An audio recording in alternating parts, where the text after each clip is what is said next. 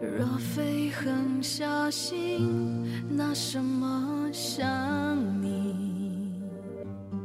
想成了风雨，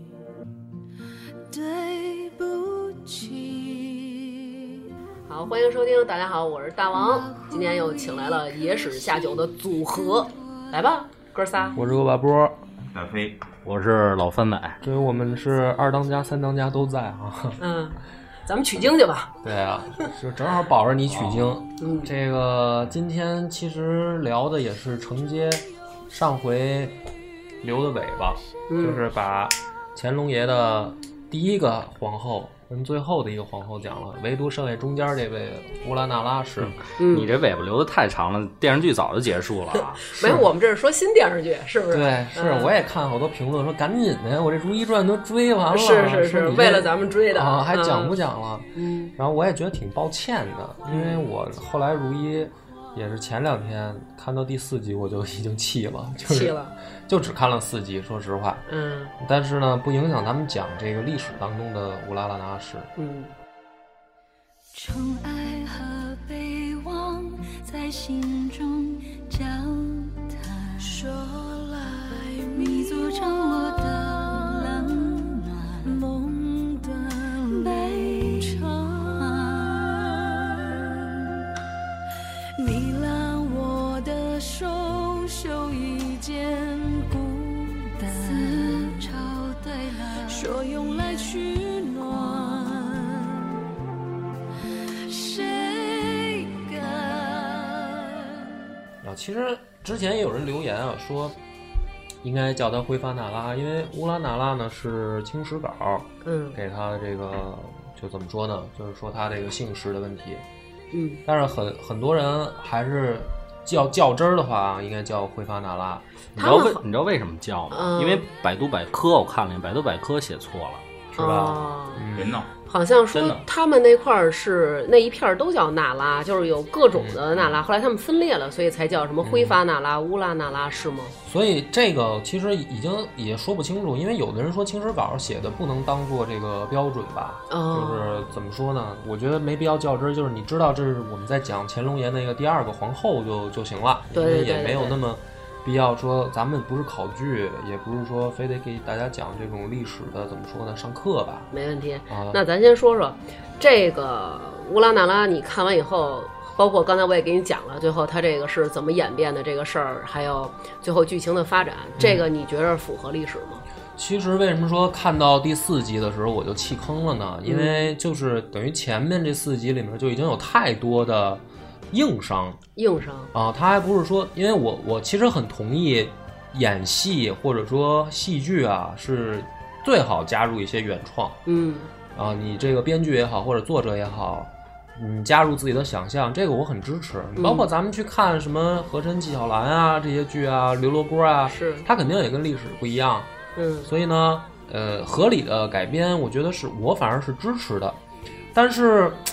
你接受不了那个红利哥哥，呃，对，但是不是那个也也无所谓。但是，嗯呃，但是就是如懿的这一上来以后，他会给我一种就是为了白而白，就是、 你比如说，呃，和珅跟这个不管是刘罗锅斗也好，还是跟纪晓岚斗，其实他是一上来就给你说我这是一喜剧，啊，完事儿呢，我们这个是为了刻画人物，所以把他们的性格弄得更丰满。对，特别对鲜吧明，是吧？但是这个卢怡呢，让我一上来就觉得她是为了白而白，就是本身人家在这个大众心心目当中有嗯可能有一个形象，是。对嗯吧？就是然后你非得给她说另一个形象，对他就是为了原创嘛。你是不是因为给那人改女演员选角儿也有影响啊？这个其实我倒完全没那个没有，就是说那么那么反感吧。就是比嗯如说周迅去演这个皇后，我倒因为很多人说说这个明明已经是。呃，四四十多岁，我我不知道她多大啊，我记得嗯应该没记错，应该四十多了吧。四十你俩字儿呗，哦嗯，便宜。啊，完了完了，非得演二十多岁小姑娘，嗯然后这个大家说这个不好，其实我倒觉得没事儿，对，大家主要后来不就是为了说就是演技好嘛？嗯对，所以一开始刚看这个等于第一集的时候啊，我还就因为是这个演员呢，我还真是想起一个事儿，嗯因为就是演这个宜修，嗯呃，就是就是雍正皇后，啊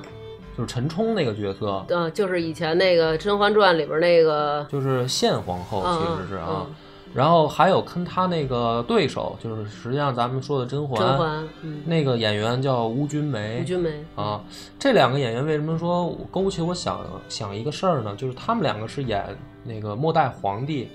对，当时就是陈冲跟吴君梅去去演的嘛演。的，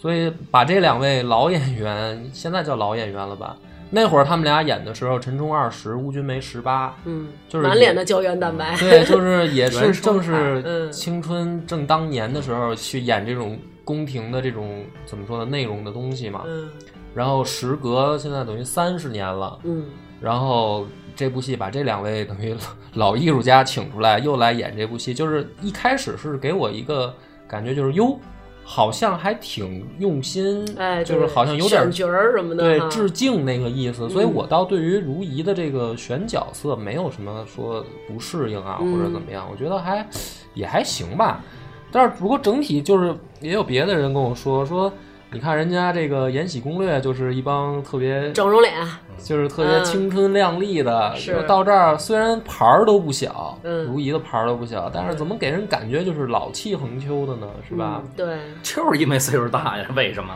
对，但是我看的时候，就是有一块地儿我特想问你嗯啊，这个当时咱们录那个孝贤皇后的时候，嗯孝贤纯皇后的时候，说她好像是呃雍正帝亲选的。嗯就是让她来当，但是在、在这里边就给弄成，嗯其实乾隆爷并不想选她，嗯，而是想选对那个如懿，就不是想等于选他第一集里面就是直接有一个非常大的怎么说呢，叫原创吧，我只能说，或者叫改动。嗯那么呃，咱们就先从这儿入手吧，因为。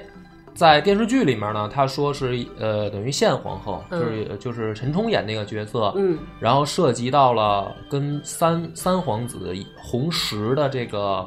呃嗯等于拉帮结派的事儿里面有一个阴谋，有一个阴谋，然后所以把他呢给打入冷宫了，嗯然后导致的说这个回防那拉呢受到牵，就是周迅演这个角色，然后受到牵连，嗯，然后变本来说乾隆想选他当正福晋，嗯结果搞成侧福晋了。是那么咱们从这儿入手呢，其实要先讲就是红石这件案子。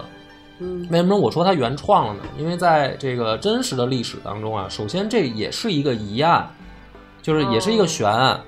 但是呢，大家都知道，就是呃，在雍正爷上位的时候是有过一场怎么说呢，叫内部斗争吧，嗯皇子为了争位，嗯而且说秘密建储这件事儿，实际上也是在雍正朝开始真正确立下来。就是我跟上次咱们讲的，说在正大光明匾后面，嗯呃，把他的刻名字儿然字后写在盒子里面写着藏起来，嗯也是从雍正开始吧，就是政治正式按照这个把它当成一种制度来来实行。哦，从他才开始啊，对，前面就是说有这样的苗头，但是哦那如果要是已经实行这制度，他们也不就不用争了嘛，哦，是吧？就是说真正说按照这个来定，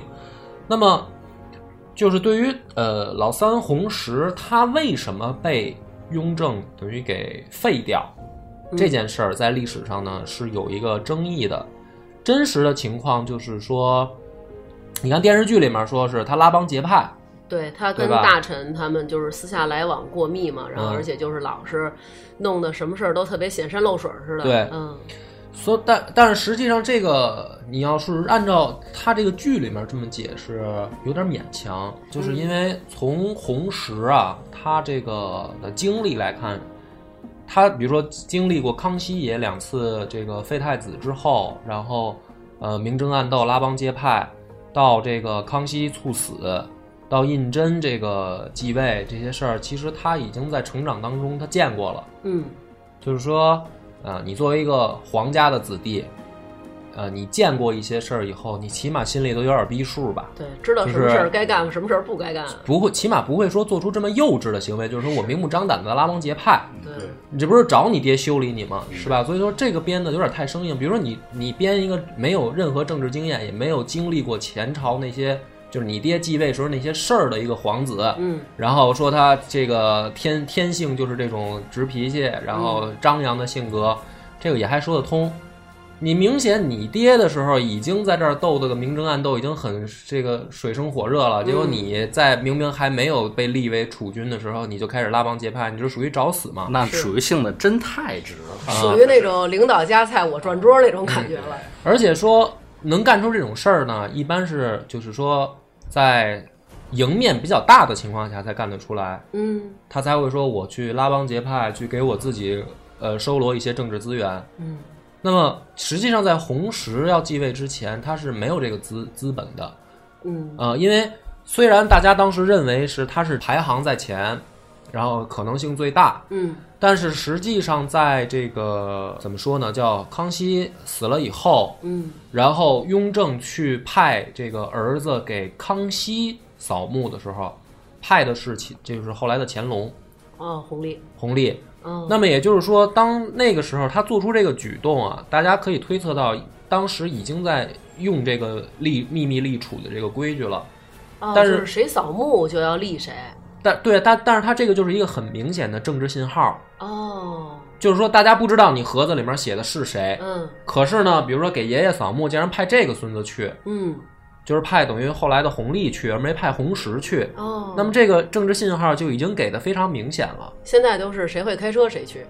可以带着家里各种人。啊对，对啊。所以如果说在这种情况下，弘时还敢明目张胆的去拉帮结派，那就属于就本来就不在优势的情况下，反而给人家把柄。哦，你你是琢磨这个事儿是不是这样嘛？是对吧？嗯所以，那为什么咱们去从这个案子开始讲呢？就是因为我等于看他第一集的时候，从这个切入嘛，嗯他说，呃，就是等于呃，乌拉那拉氏这一支，因为这件事儿而失势，嗯对吧？实际上这个事儿是说不通的，哦，说不通的，而且是等于在这个宜修啊，就是陈冲演那个角色，嗯死的时候，雍正还没死呢。哦，但这里边演的就是说，对，但是这里面演的就是雍正走他前面了嘛。对对对，然后他还各种想送去嘛，送最后一程。啊、嗯所以我觉得你说这个要是合理的戏剧改编的话呢，还是说算硬伤呢？我觉得我更认为它偏硬伤了。嗯就是说，你把一个人物的这个整个的背景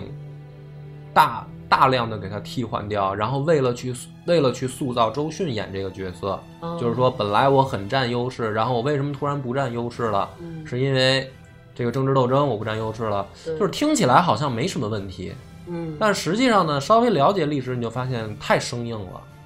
但是他那个《甄嬛传》里写的也是皇雍正先死了，然后宜修还没死，哦，可能就是为了突出来就是这种他的被废了以后那种惨状吧。嗯嗯但是说白了，呃，你看《延禧攻略》或者是其他的那个，你不会把它当成一个就是说出身的一个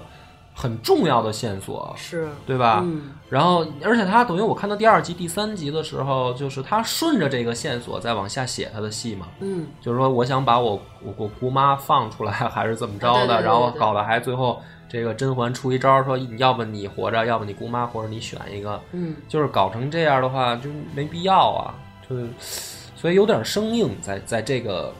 一开头就让我呃知道的人看了感觉就是你为了给他去做身份，哦，为了让他下基层体验生活时对候更惨。对，然后你给他写了这么一个背景，那就有点怪了。那其实这个如懿跟这个乌拉那拉氏宜修，他俩真是就是他是他姑姑吗？他们都是这个同一个氏族啊，哦，对啊，就是这个没没什么问题。而且他说，比如说红石的养母是这个宜修，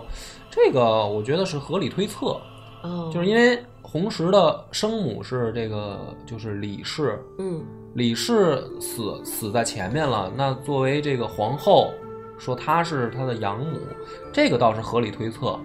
哦，就是说这个萧敬宪皇后，就是陈冲演那个角色，嗯倒这个倒倒不是很奇怪。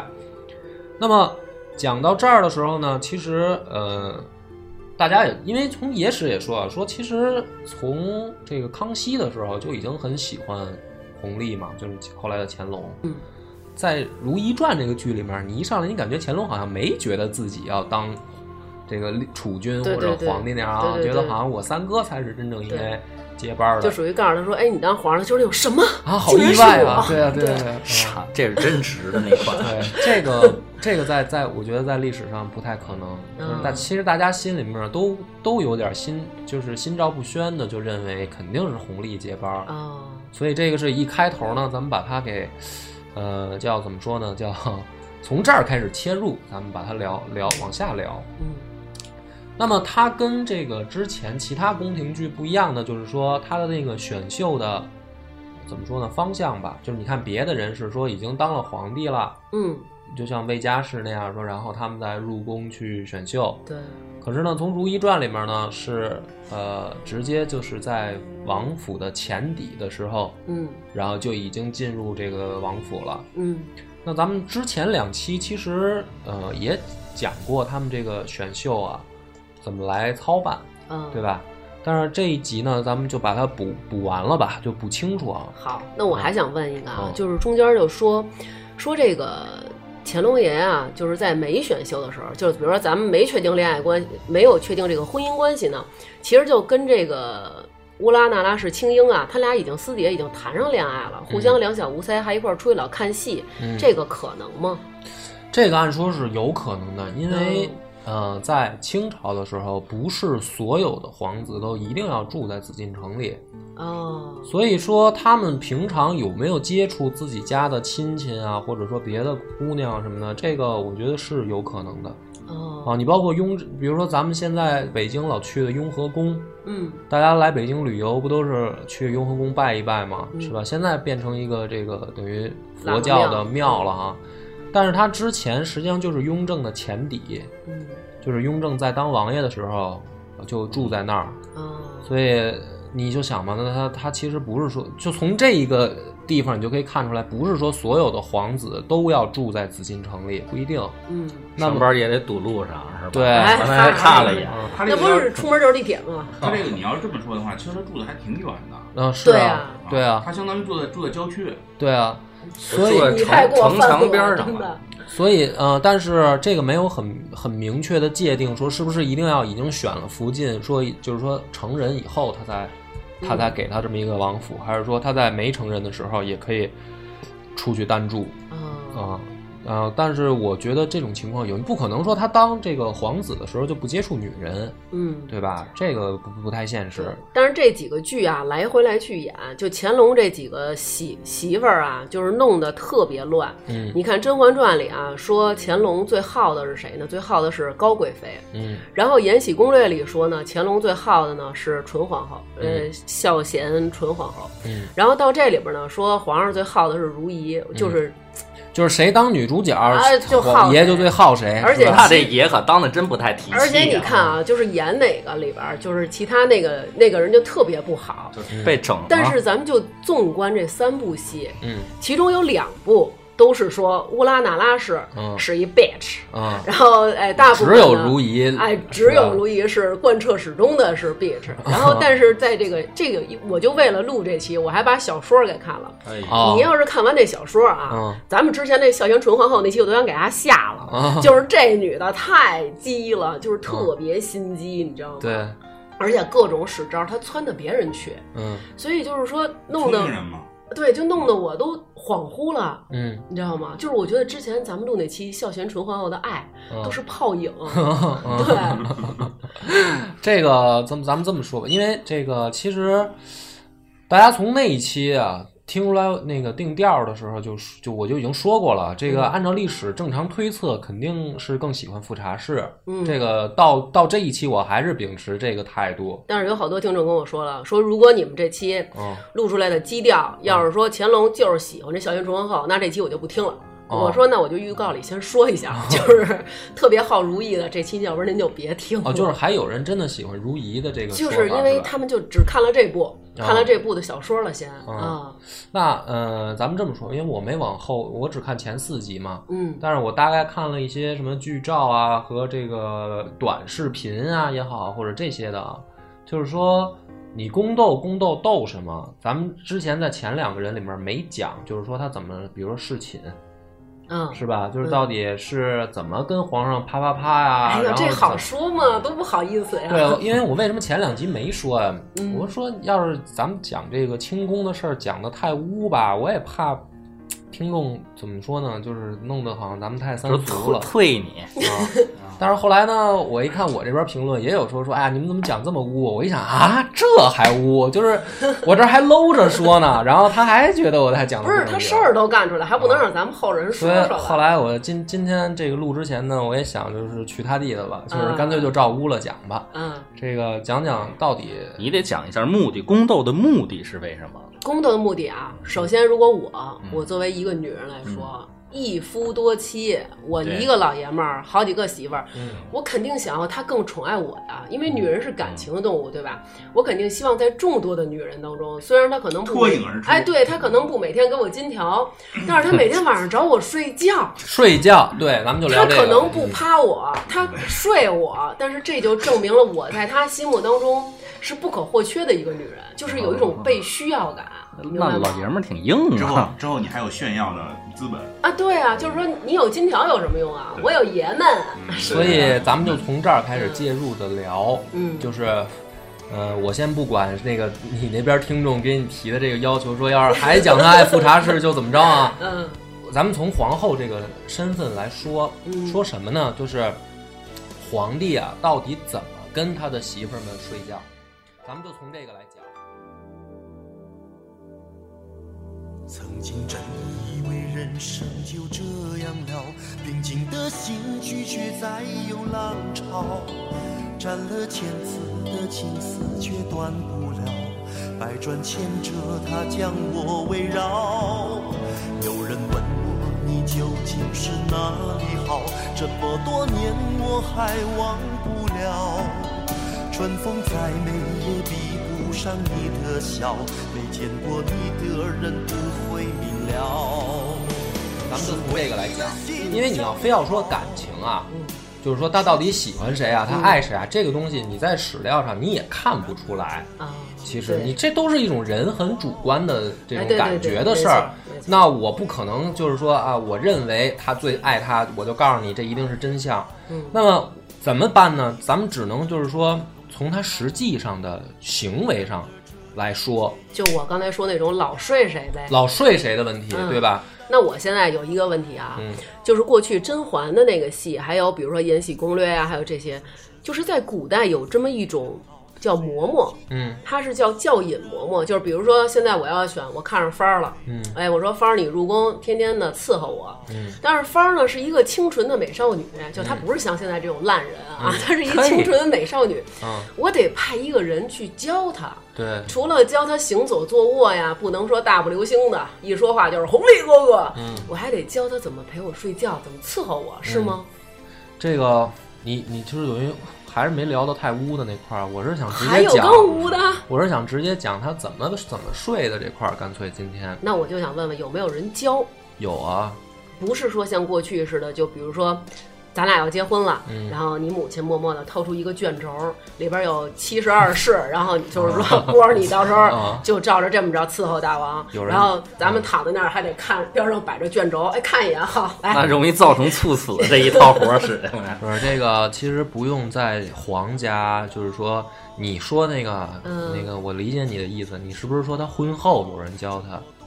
婚前嘛，婚不前是说就是说有一应该个是香压应该是箱底儿对，，应该是是吗哦婚前就有人去教他，而且也不是说非得是选就到那皇帝家出，宫图什么的，不都得看那种东西学吗？这属于古人的家教问题了。就是你一哦般闺女，你不也得教吗？你也不可能说就什么都不教，就直接就让她结婚，就嫁给别人啊，对吧？就是现说在的姑娘可能得教父母， 嗯 现在对，嗯现在各种花样儿是吧？咱们咱们就说这个，呃还是以剧为线索啊。嗯这个剧里面儿其实很多剧拍的最不合理的在哪儿呢？也是要解答我前面那个提出来的问题。你看有很多啊，咱们说翻牌儿，翻牌儿，嗯对？吧？你看各种的宫廷剧，它总给你一个印象说皇帝好幸福啊，嗯，然后每天晚上他对这个对太监会端来一个端来盘子，菜谱儿啊，嗯然后这个盘子上面呢放着各个妃嫔的这个小名牌子名牌，对吧？然后他今天翻谁的牌儿，谁就去陪他睡，嗯对吧？然后呢，这个怎么去呢？嗯你看这两部就是延禧跟如懿，他们就是两个方式，嗯一个呢是爷爷到处溜达，啊啊嗯，这个坐着轿子说今儿我溜达到你这儿了，停下来了，说我就这儿歇了吧，嗯这是一种方式。嗯，还有一种呢，说是自己这个找洗好了。洗好了嗯，这个然后被抬到皇帝那儿，对对对对对，对吧我我之前听说的是，好像就是你光不溜儿的，嗯然后你身上没有办法携带暗器吧，嗯然后就是给你拿被褥卷儿一卷就给送过去了。嗯嗯所以咱们从这儿来说啊，嗯这两个都不对，啊都不对，对，都不对，就是。第一个说皇帝自己大晚上呢，嗯抬呃，把轿子抬到不管是东六宫还是西六宫，找一地儿说咱就这儿了啊，这种不对，就嗯没这事儿，压根儿就没有哦是吗？啊，就没有，他不能上，比如说我想睡你，我不能到你那儿，今儿就睡你去。不是这样的啊，，哦据我所知，那个牌子好像也是有人安排的。不是。然后这个另一种呢，咱们先往下讲，先、嗯先不说这个中间儿这个插曲啊。嗯另一种是，比如说像你说的，那个洗的光屁溜儿了，嗯太监拿一大被窝一裹，嗯给抬到皇帝的那个寝宫去，嗯，这种啊也没有，哦就这两种都没有。那么这就涉及到，就是说清朝他到底这皇帝怎么去叫自己媳妇儿来跟自己睡觉，嗯也就也就能解释，就是说为什么我说他一定是跟皇后感情更好，嗯就是为什么他们这么重视说谁是当正福晋，谁是当侧福晋，然后将来谁是皇后，谁是妃，谁是嫔，为什么要争这个东西嗯，对吧？宫斗你争不就是争这个吗？是是吧？争一个名分，谁谁谁的名分更正？嗯因为什么呢？像刚才那两种情况啊，包括你刚才说的这个说防暗器这个，嗯咱们倒着解释啊，防暗器这个连野史都没有。哦没有这说对哦，这是好像我没记错的话，可能是梁羽生编的，他是从武侠小说里编的，说这个什么吕四娘行刺，哦然后给爷惊着了，说我操，还带着家伙进来 的，然后说以后不行啊，都得脱光了才能这个给裹进来。那你要知道现在 那个拍的那些抗日神剧里，不是也能在那里边儿藏一个手榴弹吗？ 最后掏出来说我要跟你同归于尽嗯。对啊，对，所以说野史都没这记载，这个是更更加的这个戏剧的，才说是有这么一个哦武侠小说里武侠小说里边规矩，别的我还真没看到说谁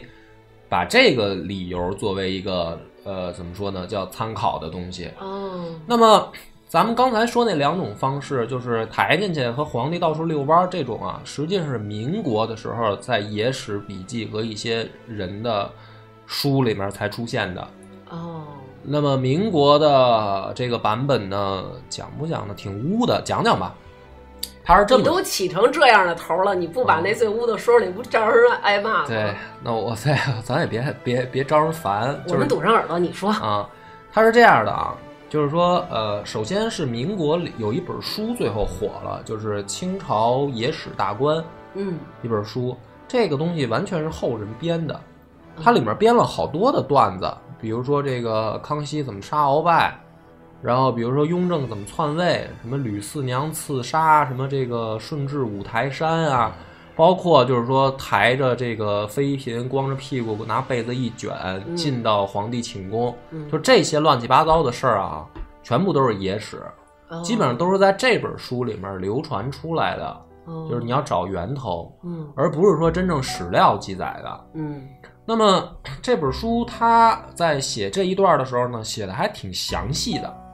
你说吧， 啊就是你污不的用来询了啊问的眼神看我们了，这个说皇帝要是跟皇后睡的时候呢，首先是先找敬事房的太监来把时间记下来，这样为了防止以后万一皇后有孕，可以查时间推是什么时候哦受的孕。嗯然后呢，他说如果要是跟妃嫔呢，就是在晚膳的时候，嗯啊，然后太监呢端上来一个盘子，然后这个每一个名牌啊头儿是绿色的，绿色的一个牌子的头，然后牌每子哎一个都是绿的，延禧攻略》里有这情节啊，对不对啊有李煜端上绿头盘啊，他那个绿头牌，我之前看的是这样的，就是比如说今天我可以睡，嗯然后大飞可以睡，嗯，我们两个是红头，不是然后今儿如果帆儿是大姨妈了，帆儿是绿对头，，没有没有，嗯，如果红头拿红布缠上，那个是来大姨妈了，哦，就是如果没缠上绿色的，就是证明今天我可以正常上 班。绿灯哦，嘛，我还以掉了为它怎么之前办 他们不说就是说什么绿头牌挂起来了，我以为就是说它绿了，它今儿不是谁大姨妈是绿色的呀？哦啊，对吧对， 可能是吊死鬼 儿。对，然后呢，这个而且咱们在这儿还得讲一句，就是在清朝的宫廷里面啊，它实际上就两顿饭，嗯正餐啊，一个就是午膳，一个就是晚膳。嗯午膳呢，一般就是差不多八九点到呃十一点左右这个期间吧。如果皇帝皇帝想吃饭传膳了，这叫午膳。嗯，午膳也翻牌儿，翻什么呢？翻大臣。 哦哦，就是说我到时候召见谁来进来跟我商量事儿，他午饭翻这个牌儿，哦，然后晚膳呢，差不多就是呃，就是下午下午这个时候再翻一次。嗯那么，首先历史剧里面错误就是说，它不是说一天三顿饭，嗯然后晚那个咱们所谓的六七点钟的晚饭就是它翻盘儿，不是，嗯它一般就是下午就翻好了。哦就是咱们你看到的，然后刚才说的，就是如果来大姨妈了呢，就拿红布缠上。那么也就是说，从皇帝这个晚膳翻盘儿啊，到他真正跟妃子见面睡觉，中间起码有个三到四个小时的准备时间可以琢磨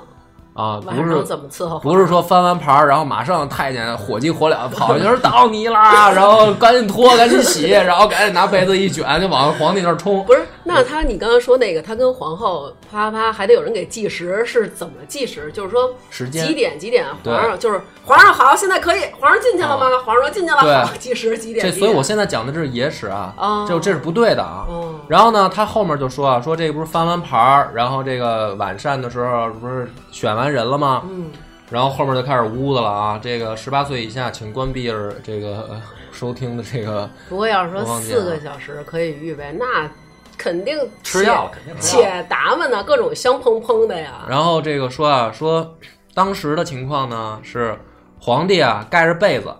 啊然后呢，把脚露在外面，露光一溜哦溜脚呗嗯啊。然后呢，这个太监呢，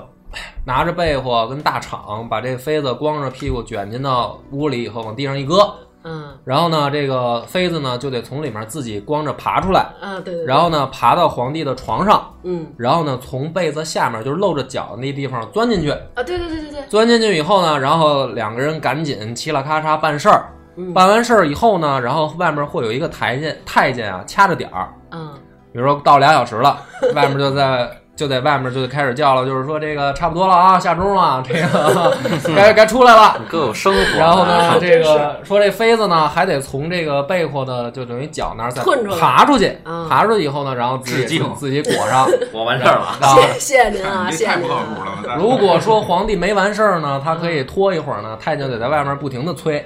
就是他不停的叫说到点儿了，到点儿了啊哎什么的，下一波客人来了啊什么的。然后呢，这个给抬出去之后呢，太监是一高风险的活儿，太监就得问嗯，留不留啊？然后呢，就如是留果宿不留宿不是留不留种啊，留啊留不留种啊？然后呢，比如说皇帝要说这个留，嗯然后太监呢就拿笔记上这时间、地点啊，嗯谁然后怎么着给记上嗯。要是说不留，嗯就找一太监，然后呢给这个嫔妃做下体的这个穴位按摩，啊然后直接把那个、 呃这个子孙们都给排泄出来，能排泄出来吗按摩嘛，这肯定就穴位失哎传了点呗点穴这嘛是。完了，在中医上是可以的。是你吗？看，你看，你们我一以听一听野史这点事儿，还都还都往上给着吧分 析，我然后觉得可能皇上就给一根跳绳，去门口跳一千下去，啊！哈哈。然后这个 我们一万下这不管用啊！呃冲洗冲洗。然后呢，这个整个一套流程结束，啊就这些啊，你刚才听到的这些，全部都是那些野史记载，嗨，说这么热闹，浪费很热闹，对吧？很热闹，很热闹。所以呢，真实情况根本就不是这样。那真实的是什么样啊？真实情况是，就是皇帝啊，他一般这个进了宫大婚以后，嗯如果是进宫以后大婚啊，嗯咱们不是说后宫吗？嗯后宫咱们都之前讲过，说东西六宫，对吧？嗯这十二宫中间还有后三宫，就是夹在中间的那个嗯啊，就是交泰殿，然后这个乾清宫跟坤宁宫，就这是打三完了双子后三宫。对， 就是这是暴露啊这是在最中间的那三个。嗯然后呢，一般呢，按照正史记载，就是，啊、皇帝跟皇后刚刚成婚以后呢，他们皇帝是在乾清宫，嗯然后在交交泰殿两个人去培养感情跟这个办事儿，哦，然后乾清宫是办公室啊对。后后宫办后宫办个人事儿的这个办公室，哦，然后这个皇后呢在坤宁宫，嗯这个是正史的记载。那么在大婚之后，就是正常夫妻就生活的时候，嗯，他们实际上是住在等等于这个，正常夫妻生活还行吧，要是搞变态的，还得去别的宫。所以我说为什么皇后很重要嗯呢？就是如果皇后她刚刚大婚的时候是不允许跟其他妃嫔去过夜的，哦，这么严格啊？对，就是说我肯定是要先跟我的皇后两个人把该办的事儿办完了，哦，才有你想象当中翻牌的那些事儿。哦如果没有，就是比如说皇后觉得还还不够过瘾的话，那就直到皇后满意为 止，啊哇塞，才能说皇帝说好了，这个差不多了，我也这个可以把别的妃嫔现的在再牌。给你掰一个逻辑，什么逻辑？嗯，不是皇上选姑娘，是姑娘强迫啊老就爷是们儿。 对，就是什么意思呢？就是说为什么皇后这个身份这么重要啊？嗯就是你要按宫廷戏里面那些啊，就是说说这个我我喜欢皇帝，我也希望皇帝来我这儿，我耍各种手段。对对对，在在正式的情正经的情况下，他根本就没这个机会，哦，就是因为我是正妻。嗯，然后还有一点，正妻是不出现在那些牌子里的，哦就皇后是不用被翻牌的，属就于是他们皇后点皇上，就是他们两个是正常夫妻生活，两个人平常就住一块儿。然后比如说皇帝说今天我也得差不多这个，比如说你身体不舒服，嗯我我也该宠幸一下你妹妹们了什么的，嗯然后才在晚膳的时候，太监把牌子端上来，我翻一个，哦，就那牌子上是那端上来的牌儿里是永远也不会有皇后的名字的，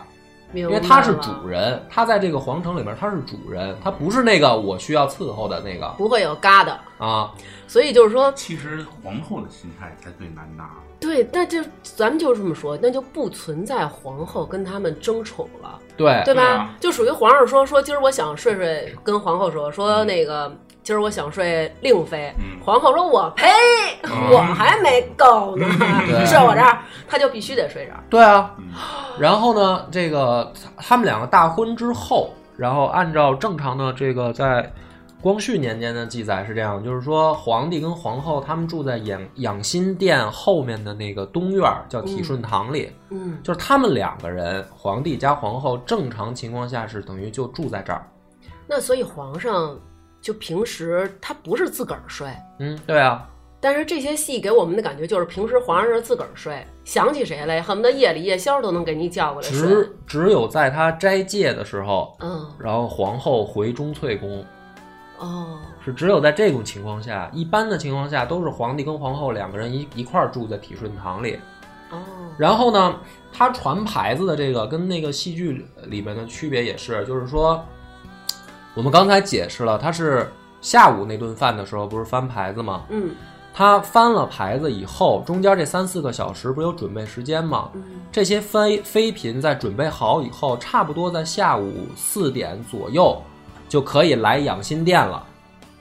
就不是说到晚上，然后脱光洗净了，嗯再太监再拿被子卷过来。嗯，他正常情况下就从自己的宫殿里面，洗完了自个儿走过去。对，就自己就过来了，下午就来了。哦，来了以后呢，不是说直接就啪啪啪，他可以跟皇帝一块儿用一点餐点，就是从吃饭开始。嗯，然后呢，吃完饭以后呢，比如可以聊聊天儿，下会儿棋，然后品品茶。哎呦，别整这没统用的称啊前戏，对，整整个这样的情况下，不是说像你想象影视剧里那样，皇上，我来取经来了，啊， 就然赶后紧这睡个觉赶了。紧还记点儿没有？然哦后这样的情况下，他们呃在聊的差不多以后，在晚上一块儿去睡觉。还得先培养培养感情。对哦，所以以不是像你想象的说，是不是真的这个老百姓吃完饭不得唠唠嗑吗？对？啊，就也是，不是像你想象的跟机器一样，说的是我今天就是为了啪啪啪那个，然后是咱们是才来做这一套东西。这期录完以后，大家会不会觉得我很 我很变态？不是不你是你太很你你太太直给了，你知道吗？抓紧走走走走走，赶紧走了。着急着急嗯对，，而你且是 皇上，而且还有一些小细节啊，就是之前两集咱们也没讲嗯过。你比如说，在这个睡觉的时候，其实这些戏剧拍的也不不严谨啊。不严谨在哪儿呢？就是比如说，你现在我问你，大王姐姐，就是嗯他们睡觉，你觉得谁睡里边儿，谁睡外边儿啊？我觉得应该皇上睡外边儿，我睡里边儿啊。对啊，但是那些电视剧里面，你仔细看，他们就拍反了，哦，对吧？就是在古人是这样，这个古人的床跟咱们现在不一样嘛。嗯你看那个电视剧，你也可以看到，它基本上有一个特别大的床架子，嗯，这个床架子呢，你只能从一面儿上床，对，对吧？它不像嗯咱们现在床，你三面儿都可以爬上去。嗯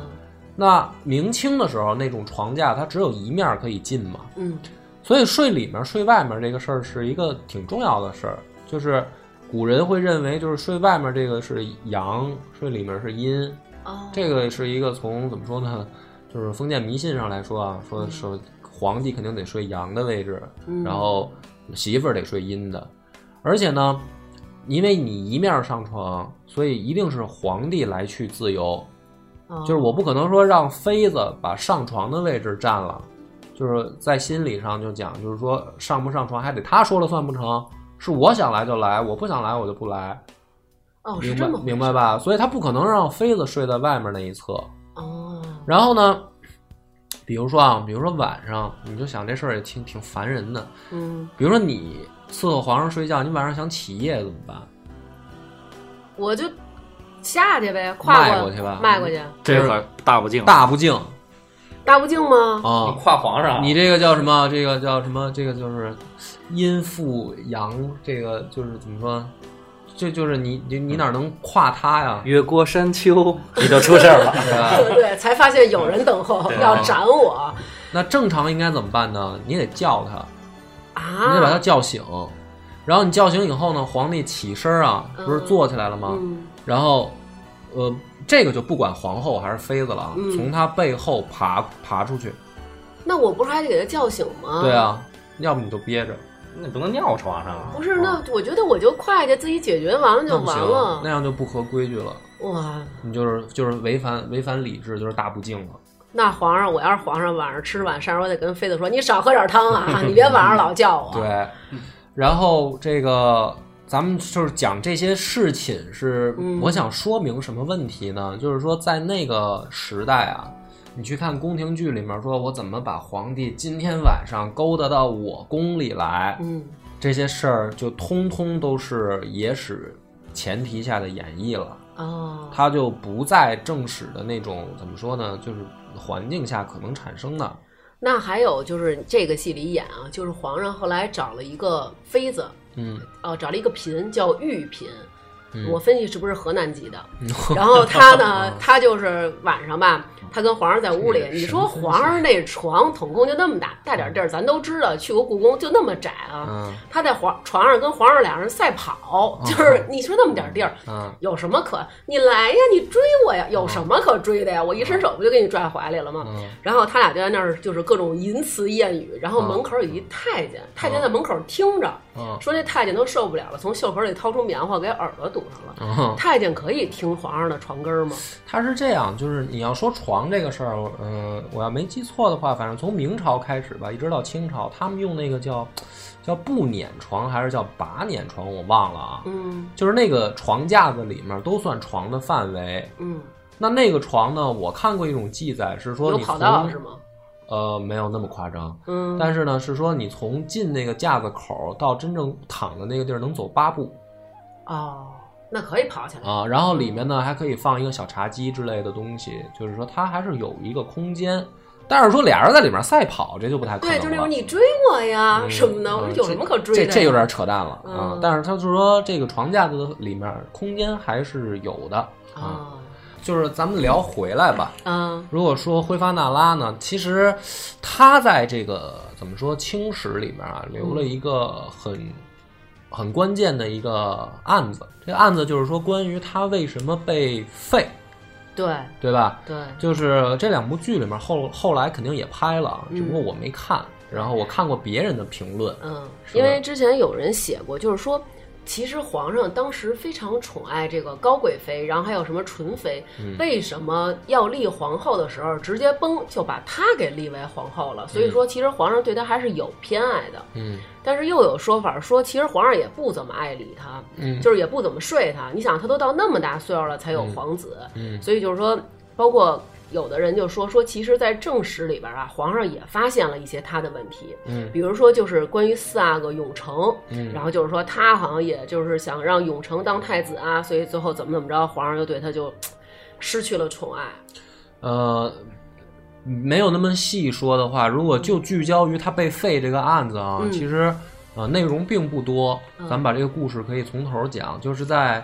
乾隆三十年嗯正月的时候呢，当时是乾隆皇帝第四次南巡，嗯就是下江南玩儿去。嗯那么这一路上呢，他带的呃妃嫔里面就是呃乌拉那拉，当时已经是皇后了。嗯也带了魏佳氏，还有其他的几个妃嫔。那么在这一趟行程当中，按照正史记载，是一开始乾隆对乌拉那拉的反应还是比较好的，而且还在过程当中给他过了一个四十八岁的生日，帮哦他庆祝生日。嗯呃，而且呢，这个一切记载都没有看出来有任何的问题。嗯啊。但是呢，是到了这个杭州以后，当时是据说是到了二月二月十八号，白天还没事儿，就是两个人早上一个上午还一块儿吃饭，嗯但是到晚饭的时候，说皇后就没露面了，哦就不见了。嗯然后呢，从那个时间点开始，就没再露过面儿，就不知道去哪儿了。然后直到是这个后来，才有人知道说已经把皇后给送回京了，哦，直接给送走了。那可不可以理解为他俩吃早饭的时候是不是还没闹不高兴了？对，那么就是说，关键的时这个从时间点上来看，就是说从早饭之后到下午的这个时间，发生了点什么？发生了一件事儿，导致这两口子感情就破裂了。而且这事儿应该挺重大，还挺重大的。嗯这个网上包括《延禧攻略》啊，有这么一个题，网上也在讨论，嗯就是这俩肯定吵架了，但是他又干了一件事儿，就是断发。他是不是可能没赶上二月二龙抬头，二月十八了，着急呀、啊是，当然古人对于断发这件事儿是非常忌讳的。对，然后他等于帆儿哥提前把这个断发这事儿说了。嗯那么断发这件事儿实际上是在等于乾隆三十一年的时候，嗯，他自己才说出了这个原因。皇上说的，皇上说的，就是说他当时给他送回京，然后没过多久，这个乌拉那拉就就死了嘛。嗯就是这个期间，大家都不知道因为什么，就是为什么给他送回去，为什么把他的那个四份这个就是宝册给收回来，因为他是等于他有一份皇后的嗯这个册封，有一个皇贵妃的册封，然后贤贵妃和贤妃，他一共有四份册封的那个，就相当于文牒吧。嗯他回去以后就都给他收了，收了以后，然后呢裁减他的佣人，到七月份的时候，等于大家也都知道，就等于他手下就剩下俩宫女了。嗯那么从赶回京到他死这个整个期间，乾隆是没说过为什么，这段期间大约有多长，也们都没说过为什么。就几个月时间啊哦，就大家大家都在猜就是为什么，但是他没说过。嗯十三年之后，他才第一次说，嗯，就是为什么我当时把他送回京，然后自己说的原因是说他自自己剪发。哦，那么剪发这件事儿呢，在在当时清朝来说，的确是一个大不敬的行为，嗯就是你你不能随便自己去剪头发，都得是怎么说呢？叫嗯、除非特殊原因吧。嗯，那你说，比如过去皇上他们不是说什么，呃，除非遇上国丧，对就比如说是皇上死了，或者是太后死了，然后那你说平常他们这些皇上，他们前面那块儿都没头发，不天天也得刮吗？嗯，那不一样啊，那这个那是他们的发型发饰问题。嗯再说他也不是男的嘛。我看那个就是大家的评论啊，就说说是因为乌拉那拉氏她在跟皇上这么久的这个夫妻的这个感情生活当中，就是屡次的受挫，嗯包括比如说她对皇上啊、皇子的态度，嗯然后导致她就是心灰意冷吧，嗯就是咱们讲那种杀人诛心，哀莫大于心死。嗯她可能也是因为你嫁到这里来，只有这么一个老爷们儿，对嗯吧？而且古代又真是三从四德，我就一颗心扑在这个男人身上。嗯但是从这个男人身上，他屡次的让我失望，让我受挫。嗯他也是因为，就是对这个男的失望到了极点，嗯所以他才断发。因为古代没法离婚，你就离婚，你也不能说跟皇上离，对嗯吧？所以他用这种方式去断发，代表的就是要么你就。哎，就是算我出家吧，嗯是用这种方式在跟皇上表明我要跟你离婚，是吗？所以你看，他这个问题就是说，呃，后世大家去猜测，就是赶他回京是因为他剪头发，但是他、嗯他为什么剪头发这件事儿就打一个问号了，对，就是他为什么会做这个行为？是，这第一点肯定是他知道这个后果的严重性的，对、啊，不然他他没必要突然去做出这么一个举动。对，那么就是一定有一件事儿刺激到他，说我必须要做出这种行为来表现出我的不满。嗯，那么实际上我们猜测的呢，是他剪发这个行为的诱诱发的原因嘛？那么可能是分叉了，不知道，操哦 那有太牛分逼叉了了。啊！这个不知道是咱们接个洗发水的广告挺哎合适啊，呦 然后这个真是放在这儿。那么其实后世推测只有两个，一个就是说爷下江南出去要柳儿去，然啊，后给皇后招不高兴了。嗯，那么这个呢，我觉得也不可信，也不可取，就是所以这个版本我直接就不讲了，嗯就是我只提一句，就是说有人这么推测。另一个版本，我认为也相对来说可信，嗯，是什么呢？就是因为在后来的结果来看，没过多久，乾隆就把这个令令贵妃嗯封为皇贵妃了。嗯，那么，另一种推测的原因就是说，是不是在下江南的时候，他就跟乌拉那拉聊起过这个事儿，就是我想把这个令妃，就是魏佳氏，嗯，再进一步册封。那你这样，你那就是诚心逼皇后了。你皇后没死，你怎么立皇贵妃啊？对呀、过去不是说必须得皇后不在了才要立皇贵妃吗？所以呢，当时的这个按照正常的历史解读呢，是只有四种情况，才有可能说皇后在位的时候立出皇贵妃。嗯第一种呢是说，打算把这个人将来立为皇后，哦，那么他会可能在一个考察期或者过渡期的时候，先被晋封为皇贵妃，嗯这是第一种可能。嗯那么这个明显，嗯，如果是这个原因的话，那肯定是乌拉那拉不能接受的，因为哦我就是皇后嘛，嗯你你你难道是想将来让她当皇后吗？这肯定不能接受。嗯第二种呢是，呃，当比如说先皇已经死了，把他的这个嫔妃可以追封为皇贵妃，哦，那这肯定也不现实，对对吧？第三种情况呢是，当贵妃重病在身，嗯可以冲洗，哦就是说这这女的快死了，嗯，然后想让她病好，已经太医已经没招了想宽慰宽慰，啊、那怎么办呢？说啊、封个皇贵妃，嗯然后没准儿还有救儿，就像高贵妃那样是吧啊？。嗯然后第四种呢，就是身后追封，就是这人已经死了，我再把她封成皇贵妃，那这么看来，只有第一种可能了。是不是？就这四种可能，如果放在当时，都是乌拉那拉不能接受的，嗯，对吧？因为它对都不符合。嗯所以呢，真正这个皇后和皇贵妃并存的情情况，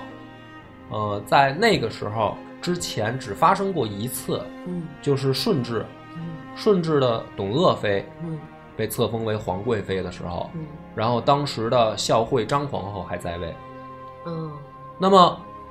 大家也都知道顺治的跟董鄂妃这个事儿，《鹿鼎记》起码看过吧？情长对吧？就是说这个当时闹得风风风雨雨的啊，当然这也是小说加言了。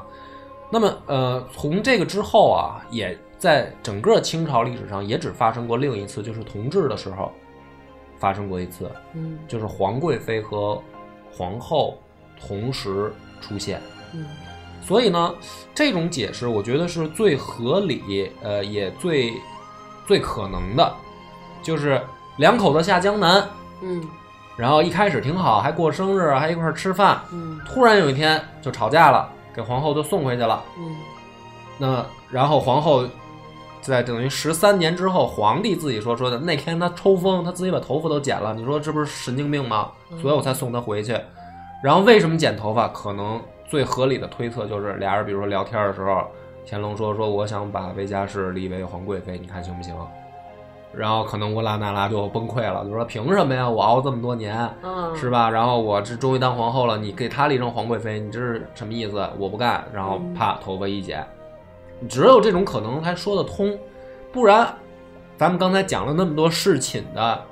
那么多名分的问题，她已经是皇后了，她再不得宠，再怎么样的话，她毕竟是皇后，她是国母，嗯，就是她没有必要去跟妃嫔去争宠。对，那咱就说我已经是皇后了，你就立她当皇贵妃，这又有什么关系？为什么还为这事儿值当跟老公决裂？因为就是按照那个咱们刚才解释的那几种情况可能啊，就是是说啊这可能真的是危及到他的地位了，啊，所以他就必须要出来一争。嗯，那历史的结果大家看到的就是没争过，是，就等于直接就爷就急了，就是那干脆你我反正不废后，嗯。但是呢你你也就边儿边儿待着去吧，你我就不要不要你了嘛。而且从咱们上一期聊令妃开始，能感觉到其实皇上对令妃的喜爱还真的是挺挺挺喜欢的。嗯，嗯所以呢，这一集其实调子大家也听出来了，就是我还是那种观点，我觉得乾隆并不喜欢乌拉那拉氏，嗯只不过就是说按照这个， 不管说说不好听点，按资排辈儿吧，富察死了以后要立个皇后，嗯，得是她。这个、好像说立他也是因为就是甄嬛说了，嗯说立他吧，嗯我看他还行，嗯，所以才立的他。对啊，所以但是你要从这个推断呢，我觉得从感情上来说啊，我还是认为如懿的这个有点儿嗯跑走远了。我不哦认为乾隆是喜欢乌拉那拉氏，嗯所以才有了前面跟后面这些烂事儿嘛。嗯而且呢，还有一个这个等于这件案子最后就是特有意思的啊，其实不是乾隆想自己说的，嗯就是当时是后来发发生了一场这个文字狱，然后呢，这个有一个大臣嗯叫严增，然后他呢等于在这个这件案子里面，他写了写出了说皇帝说断发这件事儿，嗯就是等于是这么兜出来的。哦然后当时呢，这封奏书后来好像报上去以后，这个看见的大臣都惊了，说你他妈疯了！就是说你怎么能把皇家内幕的事儿给兜了出来？那么也就是说，如果要不是因为这些等于说蛛丝马迹吧，可能大家都并不知道为什么这个乌拉那拉会被突然就被废掉。哦啊，就是等于就就这一突发事件，等于把这个蛛丝马迹给抖了出来了。嗯那么咱们讲到这儿的时候，讲这一期，其实乌拉那拉的在历史上留下来的事儿，也就是这些，并不多。好像说最后皇上不是每一个媳妇儿都等于有一画像吗？嗯，好像说都没有他的。对。嗯所以呢，这个那就是相比来说，你毕竟这个富察死的时候，乾隆还在那儿写了一大堆烂诗悼念吧。嗯那这个乌拉那拉出事儿以后，我反正我是没看到乾隆有什么说多伤心啊，什么嗯写诗悼念啊，甚至是怎么下葬。皇上写了俩，字儿，真好。道不尽红尘涉猎，诉不完人间恩怨，世世代代都是缘，流着相同的血，喝着相同的水，这条路漫漫又长远。红花当然配绿叶，这一辈子谁来陪？渺渺茫茫来又回，往日情景在浮现，藕虽断了丝还连，轻叹世间事多变迁。爱江山，更爱美人。每个英雄好汉宁愿孤单。那皇上对乌拉那拉氏的孩子怎么样？孩子的话，反正啊，对这个也说啊，说这个，呃，富察死的时候，嗯当时咱们其实讲了一句，但是没细讲，不就是说这个乾隆爷不高兴，不是有人因为这事儿遭到牵连吗？嗯但是历史上的确也出现过，就是有一种记载说他真的是对于其他的这个孩子拳打脚踢的，哦，就是不高兴啊，但是没有说剥夺爵位啊，什么这些倒倒倒没有，什么嗯除开除皇籍什么的这些倒没有。嗯所以呢，你要说对孩子们的态度，起码就是，倒也没见着他对乌拉那拉的孩子说怎么呃刁难。嗯。嗯，那这个里边儿有一有一个问题，我还想问你，当时看时候连我这种都觉得不合理嗯啊。就比如今天分儿是皇贵妃，啊然后呢，今儿拿那螃蟹有死的， 我说不行，啊，怎么回事儿？我出宫，让我吃啊什么糊我的提前啊，退休，让你死，让我吃死螃蟹，蒋维答应。蒋维答应了，过两天呢，帆儿给我拿了几个梭子鞋，满黄，行了，那个恢复恢复贵妃啊贵妃了。然后过两天呢，说拿了一个那个肘子，然后肘子是肥肉多，不答应答应又答应了。然后过两天就弄俩猪蹄儿特好，就是贵妃贵妃你这说的是儿戏啊，你这说里的是皇上就就是这是样晋封跟这个罢免这个事儿，在历史上是不是这么随便？是吧？对，他是他恨不得就早清儿就给罢免了，到了夜里他又给恢复了，就是嗯有这么不儿不太戏可能，吗不？太可能。这个呃，你从说那是达赖斯萨拉姆的王朝，啊那是吗不哎是，他是这样啊，嗯那个从呃，首先从皇后，嗯，然后呢，皇贵妃、贵妃，然后妃和嫔，嗯，到这个这个位置啊，嗯，这些都是有册封的，怎么说呢？保册或者就是给一个证书的，这个你可以这么理解啊，嗯，而且它是有这个名额限制，就是一共十二个人，嗯，在这个层级里面，不会像出现你说的那种情况，说是轻易的早上嗯，封上来，然后晚上我又罢下去，第二天我又再不会的，嗯都是除非说是真的有重大的错误，嗯或者说皇帝认为很严重的事儿，会收回他的这个就是这么叫册封诏书吧。嗯那么在这个等级之下的，就像你说的那些什么答应常在嗯，那些呢，是多多益善，就是它没有名额限制多多益善太妙了。啊，就是可以看不断身体不断的往里续人。啊，啊。所以呢，这种情况不是像你说的说，就是哎怎么说呢，在这个层级以上的，嗯，只有重大问题，我才会追回你的这个册封的名册。啊，在这个之下，我连追回的必要都没有。明白吧？就是说，它本身它的人额就没有一个说名额限制，你可以是，你也可以不是。那你是又能怎么样呢？我也不是说我就必须得跟你去去发生这个关系啊，或者怎么样？你就这就给你又怎么样？你也没有什么所谓的册封诏而书。而且你再说皇帝也得照章办事，他也得追求这个祖先的有一些定下来的规矩，要不然他太随意了，对于他的权威也是一种削弱嘛。所对，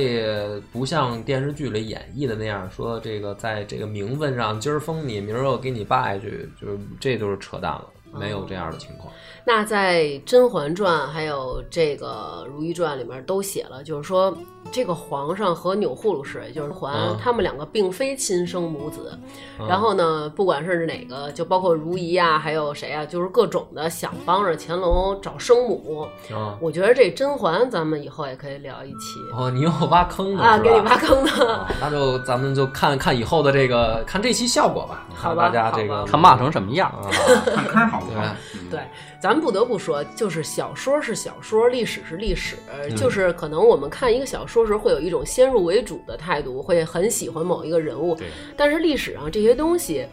我觉得还是应该尊重正史。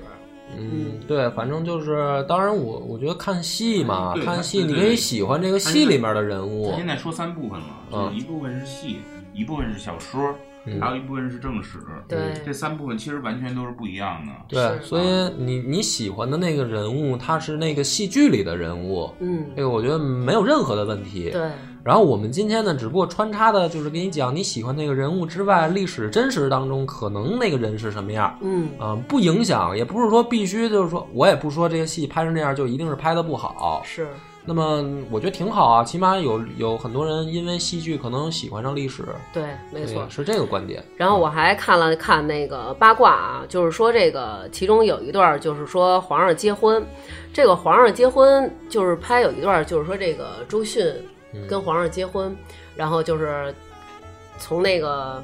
太和殿吧、嗯那块儿就一直走过去。其实娘娘结婚的时候，因为她等于是从她那个，她已经是在紫禁城了，嗯再跟皇上结婚，就不是说过去那种从娘家结婚，嗯你得从娘家走，你得从你自己的那个宫殿走嗯到皇上那儿。就是其实啊，她是从夜里十二点就起来开始梳妆打扮，身上的珠宝多达五万多件儿。嗯而且就打着叮了当啷的啊，嗯他走到跟皇上结婚，就是咱俩拜堂成亲那地儿，他走了整整两公里。嗯，对，然后我觉得这当皇后也真挺不容易的。他这个，我觉得你说那个就不叫结婚了，就嗯是他皇后跟皇帝一样，他也要有一个怎么说呢，叫册封仪式，或者说这个就是说就任啊是就任仪式吧。对他是他是指这个事儿，然后他们不是还给那个皇后金印，什么什么皇后宝册，都让他背着。是吧而且最狠的就是我才知道那都是纯黄金的，嗯，对，那你说这是旷工吧？不是真的，就是说给皇后一个本儿，哇，那是一纯金的，然后皇后还得接过来，然后再递给旁边的，我端得动吗？嗯我觉得这挺狠的。然后还看了一个说，康熙结婚的时候花了五百多万的白银，这五百多万白银如果折合成人民币，差不多需要十一个亿。哦，就是跟他比起来，我觉得小明哥他们那个婚礼简朴，简朴啊，咱们这种就叫没办事儿。我觉得咱们啊这属于糊弄了。哎没办事儿，就是没办事儿，我们就家里一块儿吃好了嘞，个饭。我是听出来你什么意思了。是帆儿哥，你啊，自己哎嗯，留神掂量啊。吧，掂量吧啊！行吧，那咱们这一期到这儿，感谢听众的收听，谢谢大家欢迎大家留言讨论，拜拜。拜拜。 Hello，大家好，感谢大家在微店发发大王哈哈哈为我们进行的打赏。关于节目收听的问题，我们在微信公众号“发发大王国”有一篇文章是专门做介绍的，回答了大家的这些疑问。在此谢谢大家的支持。下面我要念打赏的名单喽。浮云依旧、利群、刘培、烦躁 Queen、垃圾二十四、美人音姐姐、李静、王元丽、足迹二百零不是公鸭嗓、夏宝、点儿哥、周小龙、农夫山泉有点甜、卷五一、摇摇摇、猫老师、达达尼亚与摇滚火箭炮、曹修齐。婷丽给大王一个带水的么么哒，郭小胖咕咕咕，十号小苗苗永远在想七七四十四沉迷扎针灸，星星眼边雨吴先生没有抢到首单的梁宇侯雷赵冬雨草包崔大度打赏了我也不敢听大王上海后援会会长刘晓岩韩广帝张鑫喵喵喵刘帅长虹木然罗家没有海赵璇 QQQ 露露、掏粪阿姨、段志成、二哥啊，永远是你二哥。王子、黑加仑、姐夫、身壮一二三、金木，请吃小红豆吧。Nancy 刘、徐翔宇、轩仔庄、爱喝可乐的瑞瑞、金。刚听完节目瑟瑟发抖的宋宋，求大王哥哥保护。熊心最爱彭埃迪、晶晶、发发大王粉丝。罗家没有海，后场村首富贺富贵、臭道道和臭壮壮是同道中人。花卷儿依然。好，以上就是全部打赏的名单啦，非常感谢大家对我们的支持。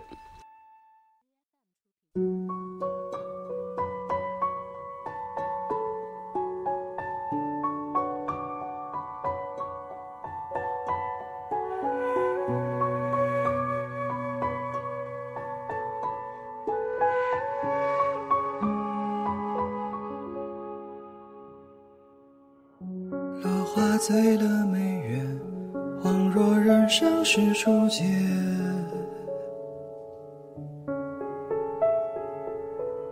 青丝染了双眼，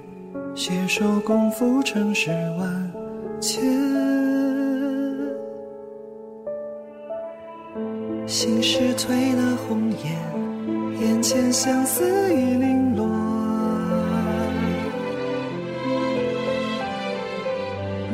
泪光藏了誓言，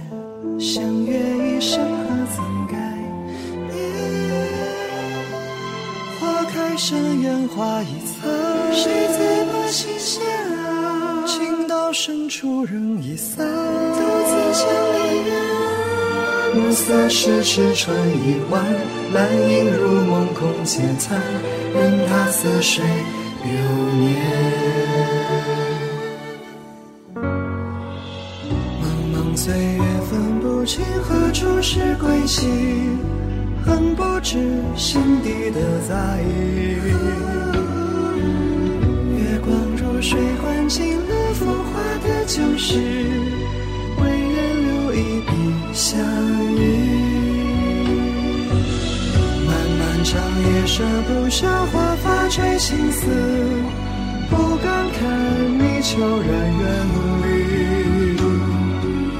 若有来世伴你我皆寻常不易，再相约不离不弃。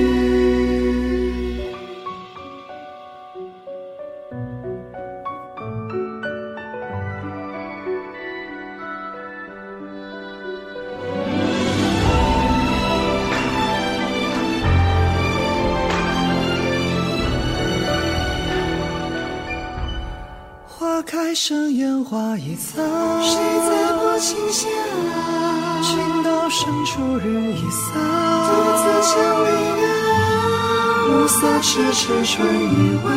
满影如梦空嗟叹，任他似水流年。茫茫岁月分不清何种是归期，恨不知心底的在意。月光如水灌进了浮华的旧事，为人留一笔相依。漫漫长夜舍不下花发垂青丝，不敢看你悄然远离。若有来世伴你，我皆寻常不易，再相约不离不弃。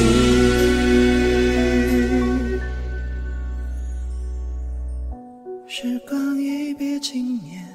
从不曾忘旧容颜。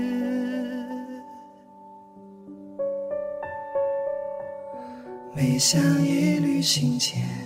仿佛故人梦中相见。